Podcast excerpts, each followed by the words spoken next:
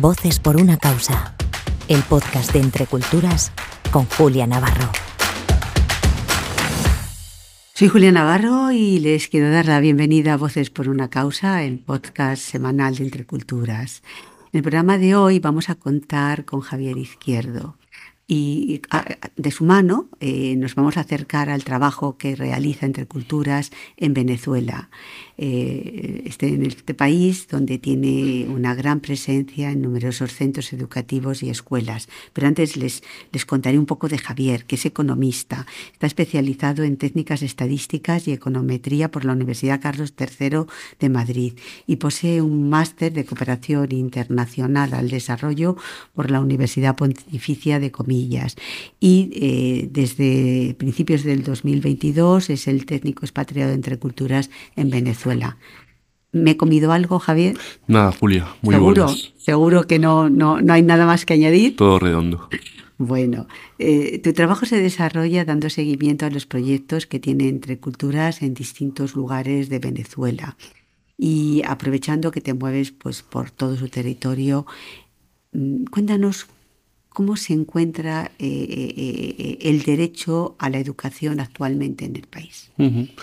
Bueno, Julia, pues el derecho a la educación eh, creo que su causa principal es, está en torno al contexto de emergencia que vive el país, ¿no? Aquí hablamos de contexto de emergencia por una crisis social, política, económica, ¿no? Que empezó en 2014, pues, más a nivel político, y luego se ha ido agudeciendo un poquito a nivel económico en 2017 hasta ahora, ¿no? Con una hiperinflación brutal y ahora y eso ha causado eh, la vulneración al derecho a la educación. Yo siempre lo resumo con, un dato muy llamativo. Por ejemplo, el salario mínimo está a 4 dólares. Y una canasta básica, una familia, se puede gastar a 500 dólares mensuales. Cuando hablamos de salario mínimo, afectan a los docentes de Fe y Alegría. En Fe y Alegría es donde nació el movimiento en Venezuela, en Caracas. Tiene 178 escuelas y claro, los docentes no pueden sobrevivir ante ello, ¿no? Eh, por ejemplo, este, este salario mínimo que cobra un colegio público, un colegio de fe y alegría, puede cobrar de 12 a 20 dólares y hace que los colegios cierren. Por ejemplo, las escuelas públicas a la semana abren dos días, mientras que las escuelas de fe y alegría garantizan una, una jornada escolar de al menos cinco días, ¿vale? Cuatro o cinco horas cada día. Entonces, bueno, aquí el derecho de educación se vulnera. Sin docentes no hay escuela, ¿no? Pasa aquí y sucede en Venezuela. Así que, bueno, eh, así está el derecho. ¿Y cómo lo lográis? ¿Cómo lográis este, este pequeño milagro, ¿no? De, eh, eh, que a través de entre culturas los niños puedan, los adolescentes puedan de algún modo seguir dentro del sistema educativo? Aquí entre culturas, con su socio estratégico que es Fe Alegría Venezuela, lleva en Venezuela desde 2019. Eh, sobre todo con programas orientados a la permanencia escolar de los alumnos, eh, niños, niñas y alumnos. ¿no? Y también Fe Alegría entiende como comunidad a toda la comunidad educativa. Aquí no solo niños, niñas y adolescentes, sino docentes y representantes, toda la comunidad. ¿no?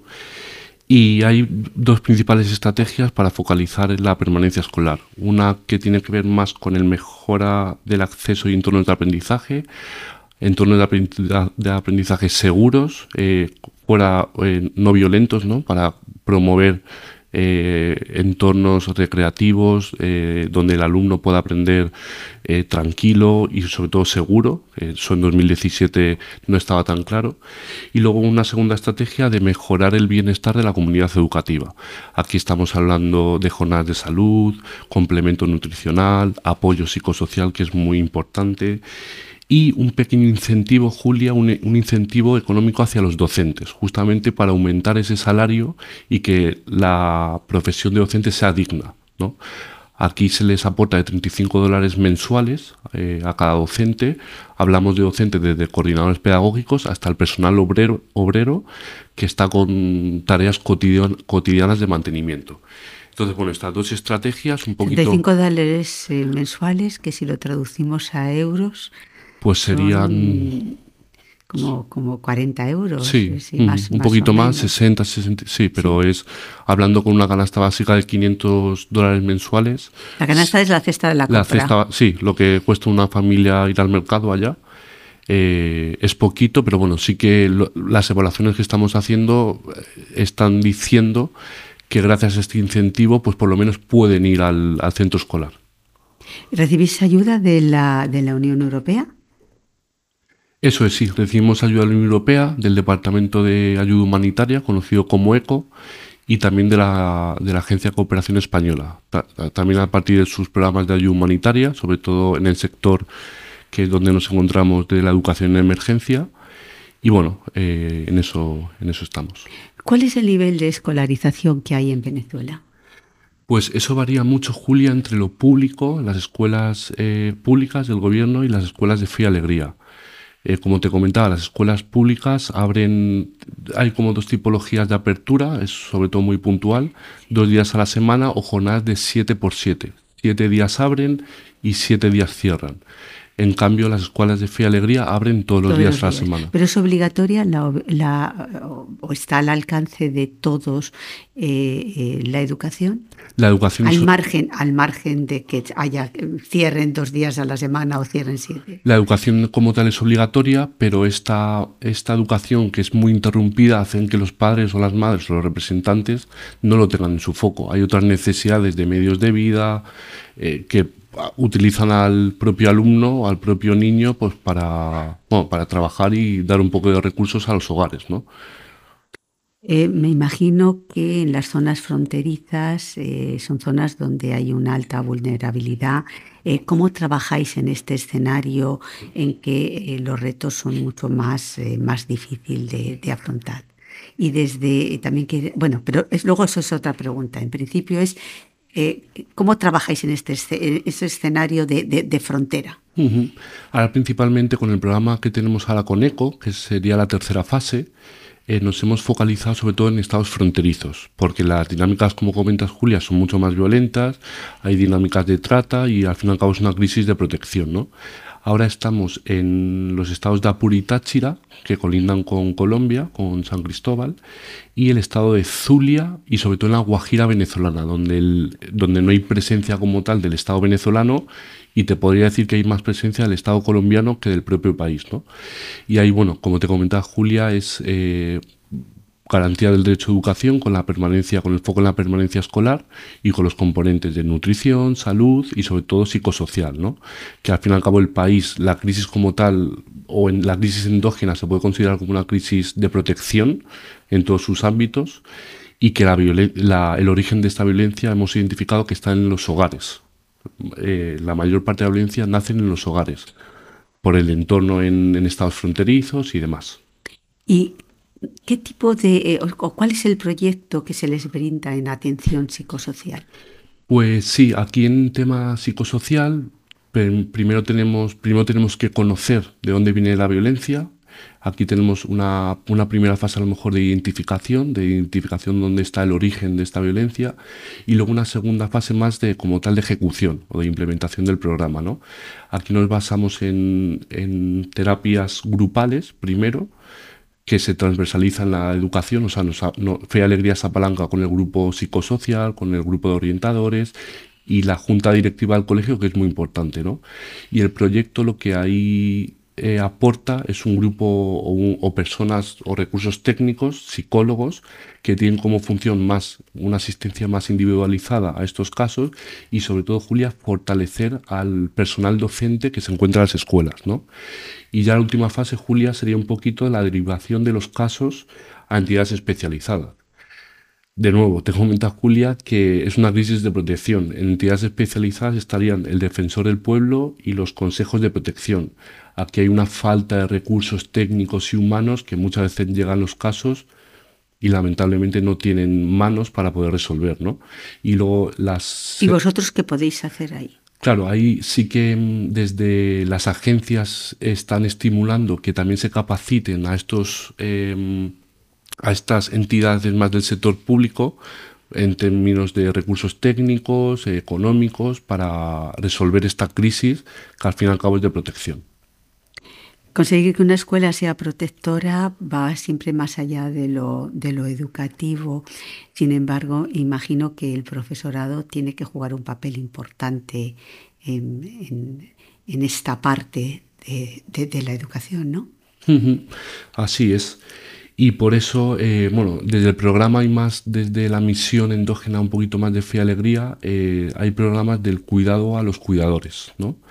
Eh, no solo el docente es un beneficiario directo del proyecto, de temas de jornadas de salud, alimentación, apoyo psicosocial eh, y acompañamiento más técnico y formativo por parte de Fe Alegría, porque él es el que va a estar en la palestra el día a día y el que va a estar en contacto con el alumno. ¿no? Entonces estos programas del cuidado al cuidador son esenciales para mitigar un poquito la crisis de protección de los niños, niñas y adolescentes. ¿Qué es lo que te ha impactado más eh, desde que llegaste a Venezuela? A mí personalmente lo que más me, más me ha impactado es la, la, desigualdad brutal. O sea, no solo en Caracas, o sea, por ejemplo, Caracas es famoso a lo mejor por el barrio de Petare, que es el barrio más grande de Latinoamérica donde vive un millón y medio de personas. Y ahí, ahí, ahí bueno, la gente vive al día a día y luego apenas 5 kilómetros hacia el oeste está Las Mercedes, donde se le conoce como la Miami de Venezuela, con enormes rascacielos y bueno, ver el día a día esa, esa, esa desigualdad al principio te choca, ¿no? Y luego más a nivel de, de fe y alegría, de la misión que hace, es cómo se articula Julia con la comunidad. Al fin y al cabo, fe y alegría considera el beneficiario como la comunidad como un todo, y sin la participación activa de los madres, padres o abuelas, abuelas en la dinámica escolar, P Alegría a lo mejor no se puede, no estaría abierta ahora mismo, ¿no? Aquí un ejemplo muy claro que siempre lo hablan, por ejemplo, es, te pongo el ejemplo de arreglar un techo, o arreglar goteras, o las madres se organizan para cocinar el, los alimentos que le proporciona el, el proyecto. Bueno, o sea, es un, es un todo y sin esta participación activa eh, de la comunidad, de los representantes, a lo mejor Fe y Alegría no estaría abierta como tal. Trabajáis en zonas de fronteras donde hay muchísimas personas en que lo que intentan es salir, de, salir del país. ¿Esto se ha frenado o sigue sucediendo? Claro, aquí el problema que tenemos en tema de población migrante venezolana es que nos faltan datos y los datos que tenemos eh, varían mucho por, por el contexto y bueno, así a nivel general, eh, eh, hay 7,7 millones de personas migrantes venezolanos a lo largo del mundo. Ahora, por ejemplo, estos últimos meses, eh, la población migrante venezolana ha abierto la, ruta del Darién, que eso era, eso era impensable hace unos años, el puro Amazonas. Y bueno, sí que dicen las estadísticas que hay algo de retorno hacia Venezuela, pero no sé, todavía no, hay suficientes evidencias para explicar ese retorno. No sabemos si vienen a ver a sus familiares, si creen que pueden garantizar un medio de vida en su país. Y bueno, sabes lo que te puedo comentar. Las personas que deciden eh, lanzarse a la ruta del Darién, ¿tenéis contacto con ellas? Eh, porque también van niños, ¿no? Van niños, muchas veces van niños no acompañados, eh, van solos y es una ruta muy, muy complicada. Aquí Fe Alegría, eh, o, sí, resuelve intenta trabajar sobre la población migrante que se queda en, Venezuela, más interna del país, y ahí a lo mejor eh, con la coordinación con Fe Alegría Colombia, tenemos mucha coordinación también con Fe Alegría Venezuela, uy, en Panamá, que van, ellos sí que acogen a, esta población eh, como ruta de tránsito o, ruta final o, o país final para mitigar estos efectos. ¿El momento más difícil que te ha tocado vivir o lo que más te ha impactado de esta experiencia que estás teniendo estos, dos últimos años en Venezuela? Yo creo, Julia, puede ser. He ido un par de veces a la Guajira venezolana eh, y, bueno, como te comentaba antes, la no presencia del Estado allí es muy clara. El hecho de que no tengan agua, pero no te digo. O sea, el, primero el acceso al agua. que es, es, fundamental. Yo no sabía que era tan importante el agua, por aquí lo tenemos todos los días y lo, y lo, y lo notas, y lo, tú al principio lo, lo consideras como algo que sí, que por, por, ser ser humano lo tienes, ¿no? Y no es así. O sea, primero tener agua, luego que el agua sea tratada, que sea potable para el consumo humano. Y bueno, ciertas eh, cosas que tenemos, eh, que tenemos interiorizadas en el cuerpo como que es, pues sí, siempre lo tienes, pues no, a veces, muchas veces no lo, no lo cuentas así, ¿no? Eso es lo que más te ha impactado, mm. el momento más duro. ¿Y los niños pierden, qué, qué os piden los niños? ¿Pierden la esperanza? ¿Pierden la alegría? Sí, o sea, los niños, Julia, como digo yo, son niños en todas las partes del mundo. O sea, un niño a lo mejor no le para tanto a la situación, eh, quiere una escuela segura, como te comentaba, una, una, escuela donde pueda jugar con sus pares, con sus amigos, eh, una escuela donde haya docentes que le estén sonriendo y que, le, y que les enseñen y que estén con ellos. Y bueno, eh, es un, lo que quiere un niño aquí lo quiere allí. El problema que allí es más complicado que lo tengan. Y bueno, que tengan, por ejemplo, un, una arepita o, un, o una comidita para, para poder ir a la escuela porque muchos profesores nos comentaban que a mitad de mañana, a mitad de la mañana, como no venían desayunados, no tenían esos alimentos en los hogares, el niño se desmayaba. Entonces, bueno, o sea, intentar mitigar esos efectos que al fin y al cabo en, un contexto así de humanitaria salvan vidas, Julia. ¿Y en estas las escuelas de fe y alegría se les proporciona ese alimento? Eso es, sí, sí. En función del proyecto se le, se le proporciona un tercio de las necesidades nutricionales, que puede ser una arepita con modo desayuno, o una comida más Explica qué es una arepita. Una arepita sí es la comida típica de allí, está hecha de harina, harina de pan y ya pues un poco de jamón york o queso y luego en otra parte eh, ya estaríamos hablando de una, de una comida más robusta, una comida como aquí, arroz, pollo, en función de, del menú escolar, pero bueno, eh, eso es. ¿Cuál va a ser el mayor desafío en los próximos años? Bueno, pues este año, Julia, tenemos, eh, bueno, eh, Venezuela eh, en teoría en octubre, noviembre pasa por unas elecciones generales y bueno, a ver qué sucede. Va a ser un año volátil, con, yo creo que esto afecta también a la vida, al, día a día y a la actividad educativa. Al fin y al cabo, qué alegría depende del Ministerio de Educación y, y parte mucho por las decisiones desde arriba que quieran hacer con la educación, ¿no? Un enorme desafío por delante lo que tienes, Javier. Muchas gracias por, estar aquí, por compartir tu experiencia con, con, todos los oyentes de Voces por una Causa y a todos ustedes hasta la semana que viene. Voces por una Causa, el podcast de Entre Culturas con Julia Navarro.